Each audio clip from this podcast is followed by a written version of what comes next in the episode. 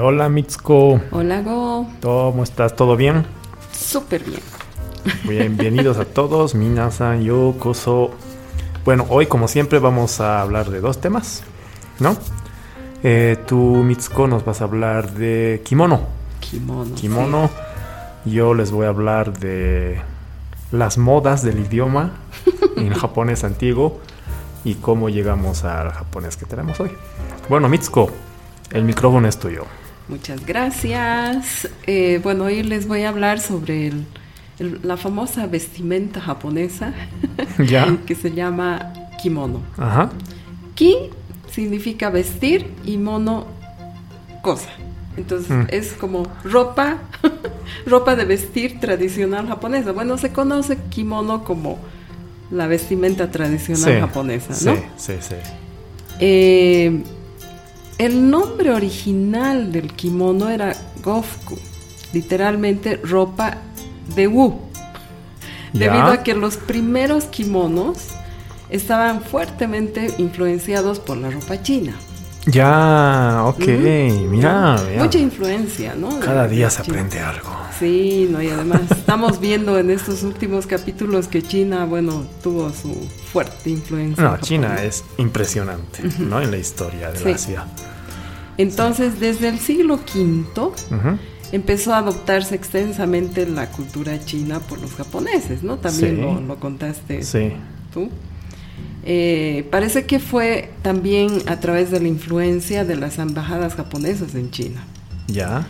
Y en el siglo VII, la, la moda china, y especialmente el cuello traslapado femenino, Ya. ¿no? eso que se cruza, Ajá. obtuvo gran popularidad en Japón. ¿no? De ahí un poquito tal vez la influencia de cómo se viste el, el kimono, ¿no? Ujú.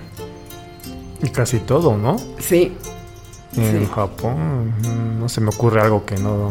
Sí, Mm. bueno, ya sí, hay, hay pero Hay- hay, sí. muchas son en- sobre, sobre esto, ¿qué dices? El cuello traslapado, sí. ¿no? sí. Sí. En el periodo Heian, Ujú. del 700 a 1100 más o menos, los kimonos se volvieron muy estilizados. Ya. Y eh, durante el periodo Muromachi, de 1300 a 1500, eh, se volvió el kimono de una sola pieza, ¿no? Ya.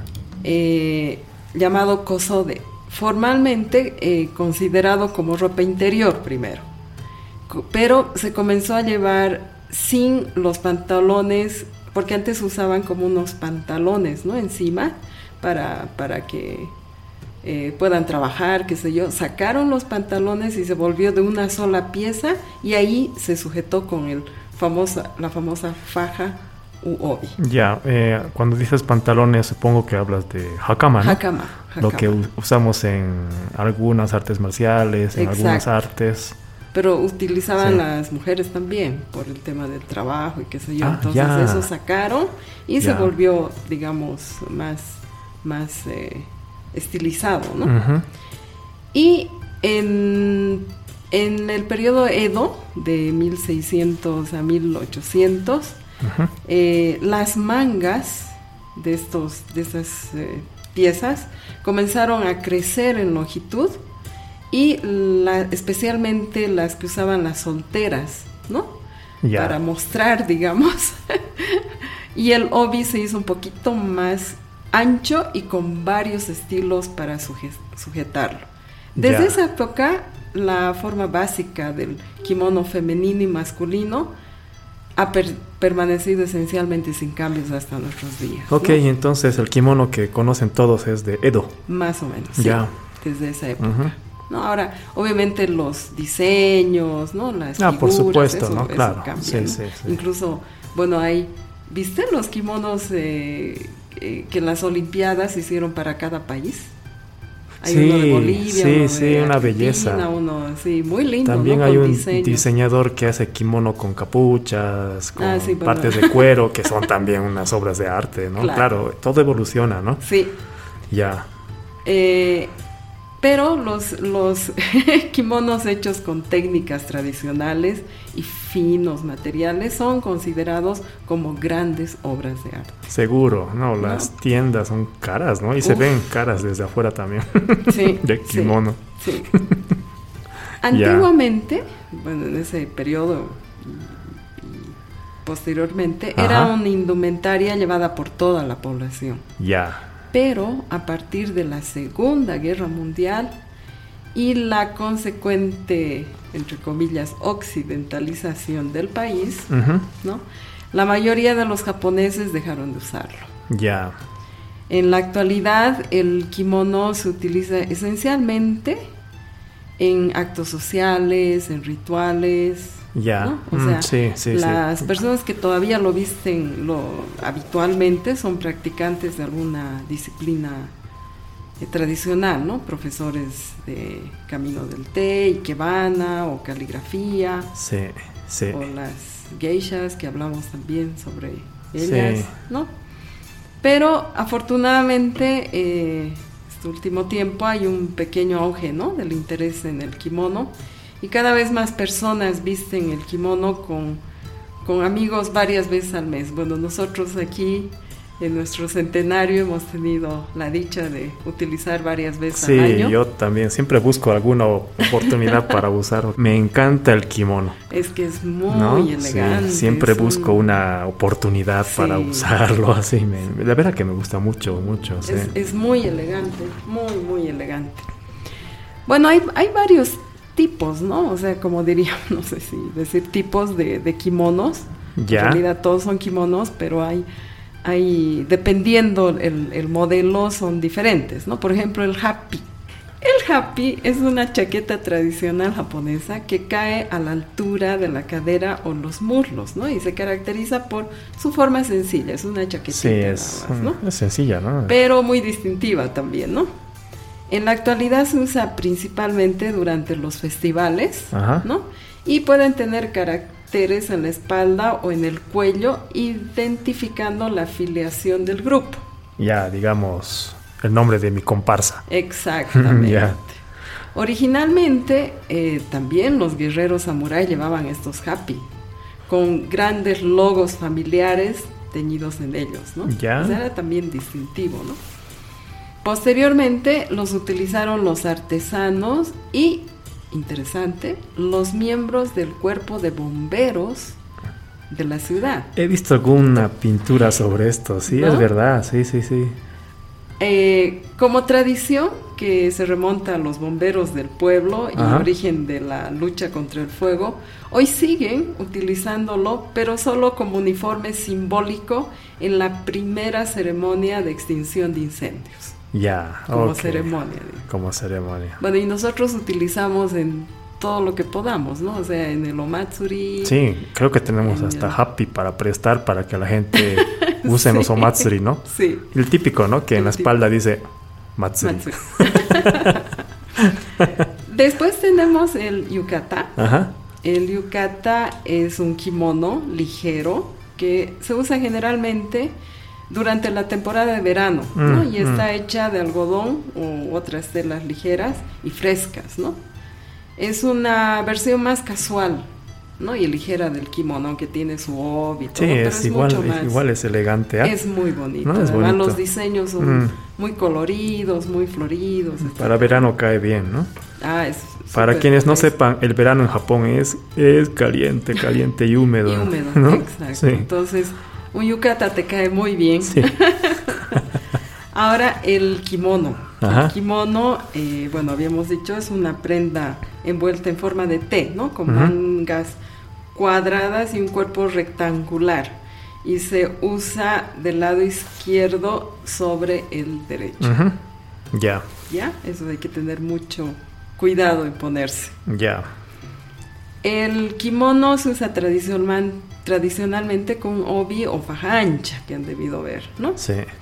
Y se eh, utiliza con accesorios, ¿no? Como sandalias, que se llaman zori, Ajá. y calcetines blancos de un solo dedito el, para, para poner en las sandalias, que se llaman tabi. ¿no? ¿Ese dedo se llama gordo o pulgar, el del pie? Gordo. Gordo, No ok. sé. Es, un- es una, una media para con, no sé, el dedo gordo separado, ¿no? Bueno, todo el mundo lo entiende. sí. No se entienden, por favor. sí. Hay varios tipos de kimonos, ¿no? Utilizados por hombres, mujeres Ah, sí, y sí, niños, sí, ¿no? sí. El corte, el color, la tela y las decoraciones varían de acuerdo al sexo, la edad, el estado marital, la época del año y la ocasión. Ya. Entonces, hay diferentes tipos, ¿no? De, de Mm. kimonos. Normalmente los kimonos de las mujeres y de los niños tienen figuras vistosas y coloridas, ¿no? Mientras que las de los hombres son más sobrios. ¿no? El tuyo, por ejemplo, es azul. Azul, azul, Azul oscuro. oscuro, ¿no? Sí. Eh, es, es muy común el azul, el negro, el verde, café, ¿no? Mm, mm. Y las telas son usualmente mate, ¿no? Y algunos Sí. tienen un patrón muy sutil, no, no, no tienen eh, diseños muy, muy... De hecho, es casi un solo color, ¿no? Toda la Sí, tela. pero debe tener algunas rayitas, El patrón de la tela. Exacto. Sí, pero no tiene, digamos, como figuras, los de las mujeres, No. así, flores, animales. ¿No? Es una Ujú. belleza, ¿no? Sí. Sí. Sin embargo, los kimonos de los varones también tienen figuras, ¿Vas a hablar de las intimidades? pero que solo, dice, se llega a verse en la intimidad ya que están por dentro. sí, Entonces no es posible ver normalmente, ¿no? sí, sí, sí. ¿No? Aunque, Aunque te- en los desfiles, no, no, a ver, a la gente que nunca ha visto un kimono, imagínense un kimono entero y encima un abrigo. Este abrigo, Mm, como no una sé, como una ¿no? chaqueta, ¿no? Ujú. Esta parte de adentro, que está pegada a la espalda, tiene un dibujo hermoso. que obviamente desde afuera no se ve, pero cuando uno se saca esa chaqueta, que es como sacarse un abrigo, ¿cierto? Ujú. Ya lo puede mostrar, ¿no? Entonces, pero sigue con el kimono en todo el cuerpo. Para que no me entiendan mal, ¿no? O sea, no es que por mostrar esto voy a estar desnudo, sino No, que no, no, sigo no. muy bien vestido, ¿no? Sí. Es que sí. es para darle color. Este podcast es para todo público, por si acaso. Sí, por supuesto. Los kimonos también difieren entre las mujeres casadas y las jóvenes, ¿no? Ya. El color y los diseños de la tela son más vistosos para las señoritas y utilizan mangas largas, largas. ¿no? Las señoritas. Sí. Ya. ¿no? O sea, las señoras utilizan mangas más cortas.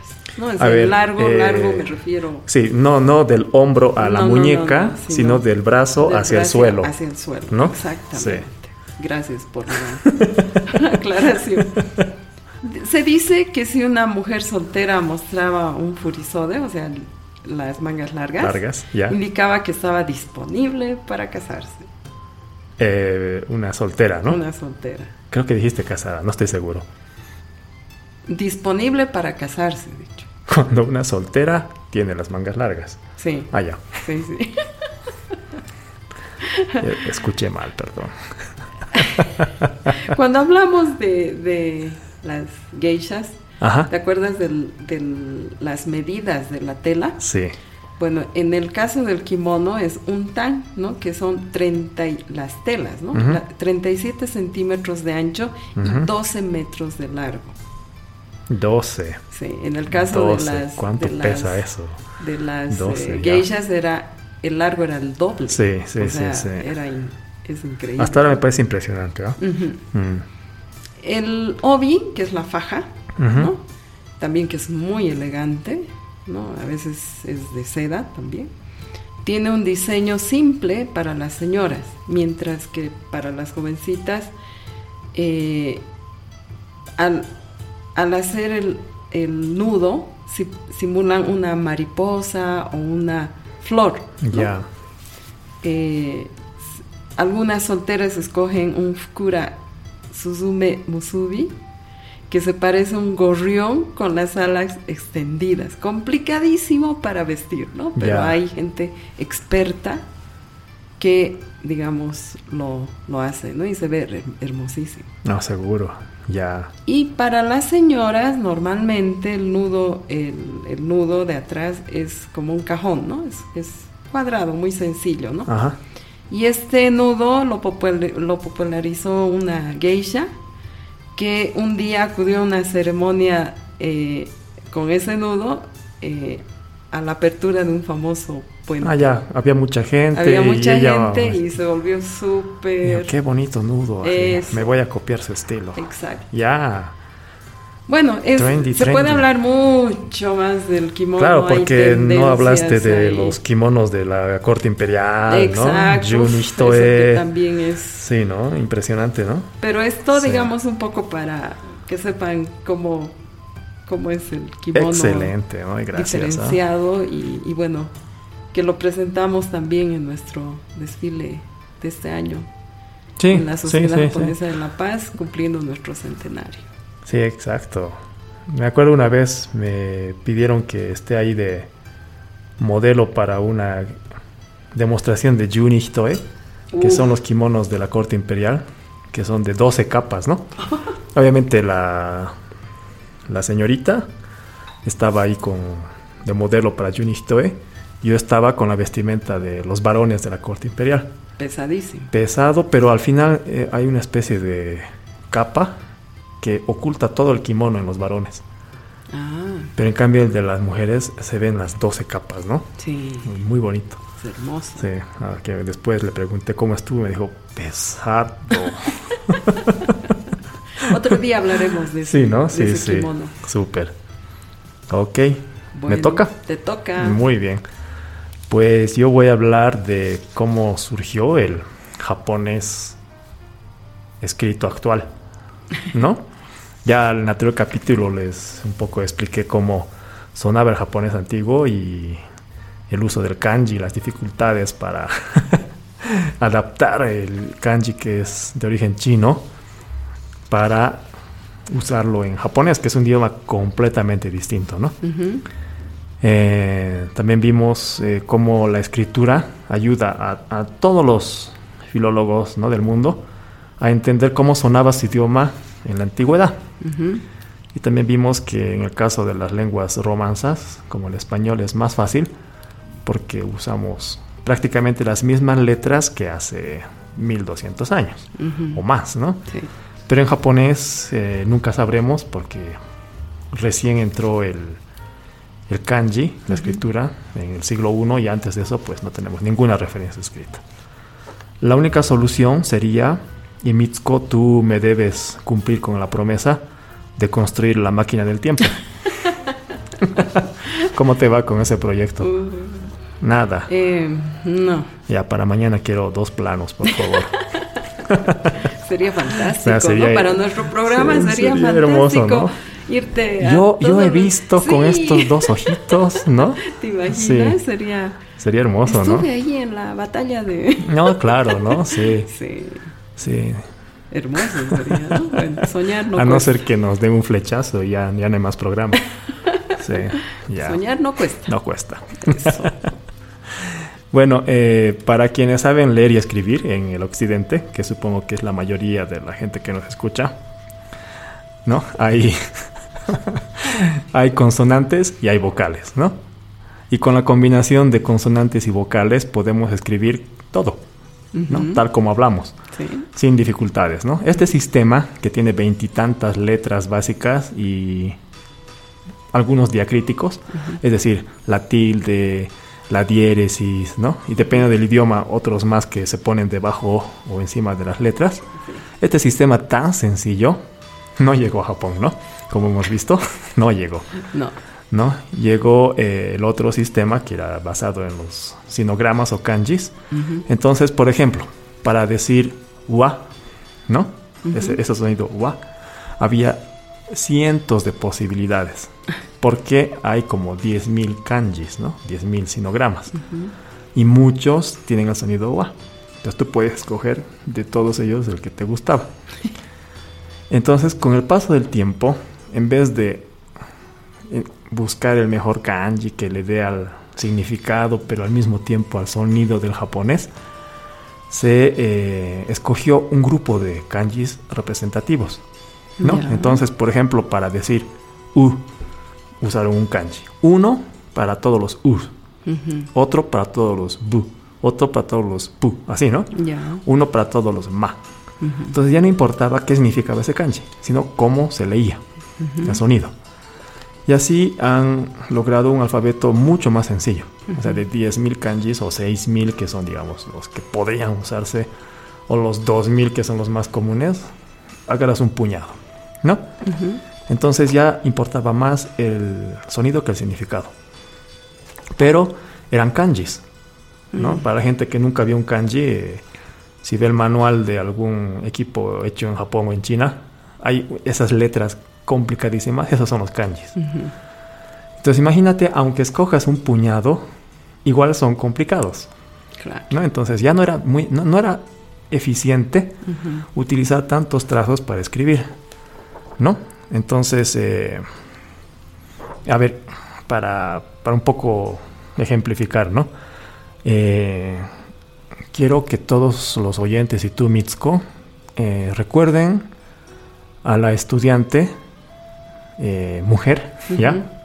Con la mejor letra de la clase, Ya. ¿ya? Imagínate su letra. ¿Ya? Ahora, eh, imagina o recuerda la velocidad de escritura de esta alumna. Ahora, imagínatela, o imagínense todos, escribiendo eh, lo siguiente. Remediol de 500 gramos. Tomar dos cápsulas cada 8 horas. Ahora, imagina lo mismo, pero escrito por un médico. Es el típico chiste, ¿no? De la letra Sí. del doctor. Mm. Pero esa es un poco la idea, ¿no? El, el doctor le importa la velocidad, la eficiencia. Sí. Con menos trazos y lo mínimo, digamos, que sea legible, ¿no? Sí. Por lo menos. Mientras esta muchacha del ejemplo procura hacerlo bonito. ¿ya? Esto de hacerlo más rápido, digamos la letra del doctor, en japonés se llama kuzushi. Mm. Entonces, en vez de escribir todos los trazos del kanji, lo abrevias y haces un círculo hacia acá, otro hacia allá, no sé. Ah. Esto es kuzushi. Entonces, cuando estos kanjis seleccionados los haces todos en kuzushi, ¿ya? Sale el hiragana. Porque eh, los kanjis seleccionados eran el sougana, Mm. que eran como letra de pasto, digamos, o de la base de la gente más. No es ignorante, pero más floja tal vez. ¿No? Pero así nació el hiragana. Mm. Ya, entonces, ¿cuál era la ca- característica? Que tenía mucha curva. Ya. Curvas, que en los kanjis tienen poca. Este tenía muchas curvas y trazos rápidos, fluidos. ¿No? Este es el origen. Ahora, para los amantes de la literatura, eh, no sé si alguna vez escucharon el libro La historia de Genji o Genji Monogatari, ¿no? Esto se escribió en hiragana, Toda. toda. Wow. ¿Ya? Entonces eh, era una manera de transmitir los sonidos de cómo se contaría esta historia de manera hablada, pero los sonidos fluían en hiraganas. ¿Ya? Entonces, eh, esta innovación era, digamos, de la época, muy buena, ¿no? Sí. Seguramente los estudiantes de japonés dirán, ¿y por qué nos ha quedado eso? ¿no? Sí. Puro, puro hiragana, no kanjis, ¿no? Y eso tenía también su, su motivo, ¿ya? Em, este Genji Monogatari, a ver, para los estudiantes o fanáticos de la literatura, cuando se habla de novela, el género novela, muchos dicen que el Genji Monogatari es la primera novela del mundo, de la historia del mundo. Esa es la importancia que tiene. Wow. Y escrita en hiragana Como novela, ¿no? como novela, no el primer escrito que se registra, sino como novela. Obviamente hay que debatir qué es una novela y todo eso, que se Claro. los dejo a los eh, expertos, ¿no? ¿Ya? Entonces, eh, Murasaki Shikibu, que es la autora, ¿ya? Eh, la pregunta es, ¿por qué escribió todo en hiragana? Una de las explicaciones que más se repiten es que las mujeres tenían prohibido usar el kanji, ¿ya? Pero hoy les quiero traer una versión, otra versión, digamos, de la historia, que a mí me parece más plausible. Ujú. ¿ya? Murasaki Shikibu era eh, parte de, la, de una cortesana imperial, Sí. por lo tanto era culta, Sí, sí. ¿no? Muy culta, Mm. ¿ya? Entonces, eh, cuando surgió eh, el hiragana, digamos, como corriente, eh, los viejos, los intelectuales, los conservadores, eh, pensaban en esa época que no era una manera adecuada de escribir. Ujú. Imagínate, todos los años que se han tomado para aprender kanji, Sí. perfeccionarlo, y que de repente hay una nueva moda de hacerlo todo en curvas y sencillo, les parecía un poco contrario a lo que ellos han Mm. aprendido. Por eso eran conservadores, ¿no? Claro. Y ellos decían que el kanji, como contiene significados Mm. profundos, no se pueden reemplazar con trazos fonéticos Mm. y rebeldes. Decían así. En cierto modo, ellos, eh, lo que dijeron ellos, hasta ahora tiene razón. Claro. Porque muchos amigos, conocidos, cuando explican Aikido, Karate, Sado, Kimono, ¿no? Explican el significado de cada kanji. Sí. Les parece muy exótico o que es más profundo, que tocas la filosofía, el origen. Sí. Entonces, Nosotros lo hacemos. Lo hacemos nosotros. Mm, ujú. Lo hacen inclusive gente que no habla japonés, pero Mm. in- investiga y saca el ki, digamos, ¿no? ¿Y Ujú. ¿Qué significa? ¿no? Claro. Y lo mismo decían ellos en esa Mm. época. No puedes reemplazar ese valor que tiene el kanji por un trazo fonético, Ya. ¿no? Pero ahora, imagínate eh, un adolescente en el siglo XXI, ¿no? Con su celular chateando. Te aseguro que no va a escribir, tu comentario me pareció gracioso y creo que quiero sumarme a tu iniciativa. No escriben así. No. En un chat ponen XD, halo. ¿No? No, es que el, el lenguaje se moderniza, Sí. se pone de moda. Sí, sí. Cuando hablamos de moda, Mm. estaba de moda el hiragana. Mm. Y las damas cortesanas de la corte imperial, al ser cultas, les encantaba la innovación cultural. Claro. Y el hiragana era una innovación cultural, Mm. porque era un alfabeto fonético puro, rápido, fluido y muy bonito. Mm. Cuando lo escribías fluido era muy bonito. Sí. tenía otra estética, ¿no? Entonces eran las chicas de la época cultas utilizando lo nuevo. Mm. Así se tomó. ¿no? Entonces-. Eh, las mujeres en esta época fueron las que promovieron el uso del hiragana, del kana. ¿Ya? Mira. Ese es la, digamos, el empuje que tenían culturalmente ellas.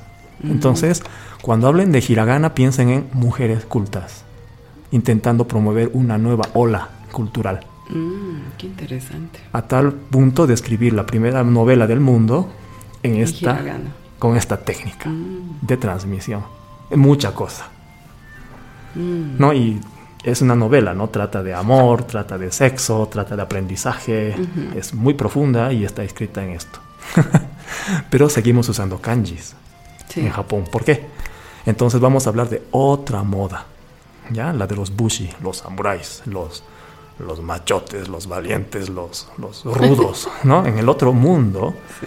de la dureza, de, de las apariencias de complejidad, de, de otro tipo de sabiduría, aparecían los bushi. ¿no? Entonces, hablábamos que el- en el anterior capítulo que el kanji inicialmente se usaba según la fonética china. Y después los japoneses al significado le pusieron la palabra japonesa. Sí. Por eso hay el onyomi, digamos, san, que viene del chino, y el kunyomi, que es yama, que es la palabra japonesa para decir lo mismo, montaña. ¿no? Entonces, un kanji tiene la forma china original y la forma japonesa, que es la palabra japonesa del japonés japonés, en el kanji. ¿no? Un kanji tiene varias formas de leer. Sí. Entonces, en esa época los, los bushi decían, en vez de decir tameshigiri, que está en japonés, Ujú. usamos los mismos kanji con su lectura china. Entonces les parecía mucho más bonito decir shizan. los mismos kanjis. En vez de decir suaribaza, que es eh, técnica de sentado, decían zagi. Ah, Los mismos kanjis, pero en su onyomi. En vez de decir kaeri koto, ¿no? que es responder a alguien, los mismos kanjis se leen henji. Y henji, eh, ese tipo de palabras, eh, kansha, eh, se usan hoy normalmente. mm. Y es un invento De- de los japoneses de esa época de cómo utilizar estas palabras. Y de hecho muchas de estas palabras inventadas en Japón para muchas cosas extranjeras se han reexportado a China y China ha incorporado estas palabras como nuevas, novedades importadas de Japón, que tenía otro tipo de conexión cultural con otras partes del mundo y creaban nuevas palabras rápidamente. Era mucho más dinámico Japón para crear palabras y se las, se las pasaron a China.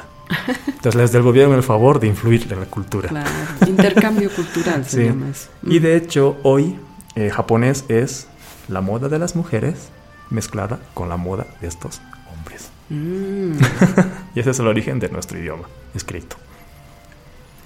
complicado de todas maneras. Es, es, Era nomás que se quede con hiragana. Sí, ¿no? Pero no, bueno, tiene también todo su concepto cultural, ¿no? O sea, Sí, incluso hubo una época en que se debatió usar romaji. Romaje. Sí, y occidentalizar completamente el ¿Ah, idioma. sí? pues eso hablamos en otro capítulo. Mm, Sí, pero tuvo así sus, sus épocas. Las mujeres siempre son más evolucionadas. Los hombres estamos diseñados para ser más cavernícolas. No, no, no, pero me parece la combinación perfecta, ¿no? Después, o sea, como dices, del Sí. japonés, el kanji con el hiragana, porque ahora se escribe así. Sí, ¿no? De hecho, en Japón, la, no sé, en, en Yoji Yukugo, de eso también hablaremos alguna vez, que es bien filosófico, pero muchos dichos, eh, muchos refranes o frases filosóficas marcan muy bien la diferencia entre las características femeninas y las masculinas, sí, ¿no? sí, sí, Muy marcado. muy marcado. Pero de hecho tiene mucho sentido también, ¿no? Claro. Y, y se nota en este tipo de, Sí, de tendencias, ¿no? Que las Sí. mujeres prefieren esto y los hombres eso, claro. pero ambos hacen uno, y bueno, en este caso, en esta explicación, ese uno se llama el lenguaje escrito japonés, Así es. ¿no? Mm, Sí. Interesante. Qué bonito. es. Muy bonito. Realmente. Cosas diferentes estamos Sí. ¿no? Y espero que les guste a todos, ¿no? Y Sí, esperamos. si les gusta, pues eh, compártanos con sus amigos para que también nos conozcan y no se olviden darnos un buen like. Sí. Y síganos en Y nuestro- síganos, por favor. Espero que les haya gustado. Eso es, así que bueno, nos vamos. Sí, hasta la próxima.